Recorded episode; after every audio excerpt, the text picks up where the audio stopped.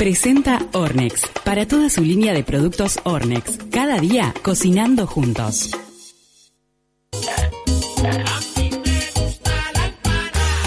Las Vaticanas, pura papa.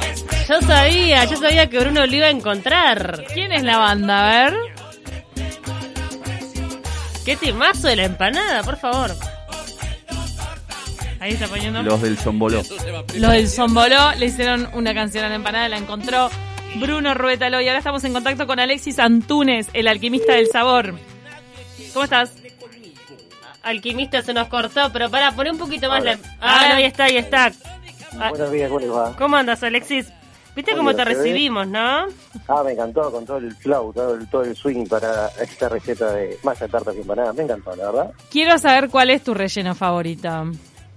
Mi relleno, ¿qué tema los rellenos? Eh? Por eso hoy dijimos de hacer solo la, la masa y la tarta, porque los rellenos es un tema controversial. A mí me encanta el relleno con de carne y aceituna. Ah. Ah, Sencillo, carne, aceituna, que- huevo duro también. Ahí va, claro. Después Mira. la gente que le mete pasas de uva, entonces ahí ya no me llevo bien. ¿Pero Pero, carne eh, y aceituna sequeira o le pones un juguito de algo? No, los mismos jugos de la carne los aprovechamos. Ah, o sea, vos empezás a hacer el relleno, morrón, cebolla, la carne picada, le pones aceitunas, le pones el huevo duro y aprovechás los mismos juguitos de la carne también, que no, no te quede ahí. Si no, le puedes poner un poco de salsa blanca.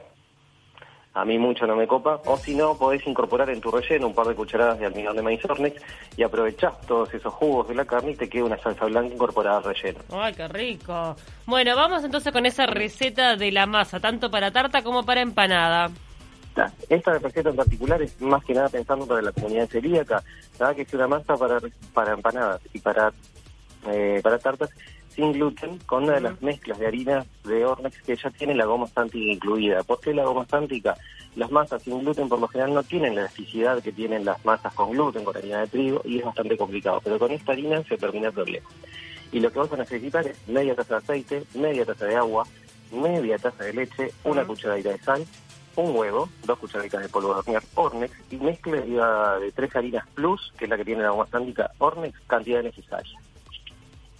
Bárbaro. ¿Y, y sencillo. ahí- ¿y cuál es el procedimiento?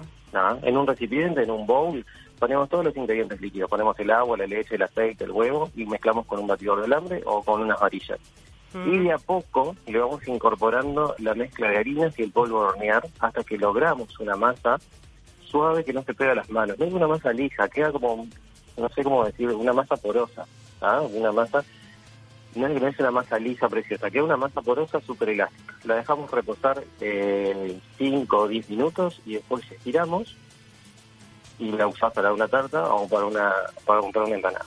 Mira, se puede usar para las dos cosas. Y bueno, para la empanada eh, está mm, sugerido usar un vaso, como un vaso o una taza. como Una el taza, una taza más grande, porque son chiquitos. Te quedan, redondel. Te, te- te quedan empanadas de copetín. Sí, ¿No? casi capeletín, casi tortelín. Pero, claro, chiquito. Una, un, sí, más o menos 12 centímetros o un platito, lo usás, un, un platito de café, lo das vuelta y le pasás con un cuchillo, por Y, es- ejemplo. y este tipo de masa es la típica masa onda casera. Porque viste que... Claro, sí. que- Ay, qué ah, rico. Perdón, pero yo eh, casi siempre compro. Ahora voy a ponerme a hacer la, la receta de, Suena tan fácil. de Alexis. sí. Entonces tengo la tipo casera o la hojaldrada. Esta La queda hojaldra- tipo... A mí particularmente los hojaldra no me gusta, no sé ustedes. Ah, me encanta, perdón. Me gusta. Nada, está bien. No, a mí No no, soy- me gusta porque hace mucha amiga, por ejemplo, ¿no? Sí, pero queda Para la como crocantita. no. Claro. Para la empanada me gusta para la tarde, para las tardes y la hojaldra. Para la empanada me, me genera hipertad eso porque yo soy Bien. quisquilloso con las mías. Arriba se, arriba se pinta con huevo. Arriba le pones con huevo para lograr ese doradito lindo y que te quede crocantito. Qué bien. ¿Se le puede poner Ah. otra cosa además del huevo? Onda unas semillitas. O sea, puedes jugar Claro, con... claro. sésamo. Sí, con sésamo, ahí va, sésamo blanco, sésamo negro, semillas de chía. Eh, alguno que sería la hora no se me ocurre ninguno más que las semillitas de en particular el que se me viene a la mente primero es el sésamo negro. Tiene que ser Pero- chiquitas, semillitas chiquitas. Claro, por eso. Te tengo una pregunta y es cómo eh, haces con el- la humedad del relleno, tanto para tartas como para empanadas, para tener cuidado y, y que la masa no se te arruine. Porque te puede ocurrir de hacer una tarta, le pones el relleno, pueden ser zapallitos, por El ejemplo. zapallito es muy acuoso. Sí, y después la masa abajo te queda inmunda, sí, ¿puede sí, ser? sí, sí. Yo lo que Sí, he hecho, yo tengo, yo tengo mi tip personal de- del ensayo y error. Pero quiero saber cuál es el tuyo. Luego lo voy a contar el mío. Uno, para en, en general, puede ser usar pan rallado abajo. Esa. Y si sos celíaco, harina de maíz. ¿Usar qué? Lenta. Yo lo hago eso. Pan La rallado. Ah, mirá. ¿Abajo en la masa? No, en la asadera. En la asadera, en la asadera. ¿No? Sí, sí, claro, en la asadera. Entonces eso te va a permitir que dure mucho. Aparte, te- el pan rallado y la harina de maíz es más, te ayuda más a lograr esa, ese crocantito también que queda bueno, le da un touch interesante. Qué rico. ricura, ¿Y cuál ¿eh? es tu pique, Camila? Mi ¿Qué haces? pique es poner la masa sobre la asadera, meterla en el horno, Secarla. calentarla y que, claro, y que se seque o que se ya casi que queda cocida y después le pones el relleno. Que ya está cocido también.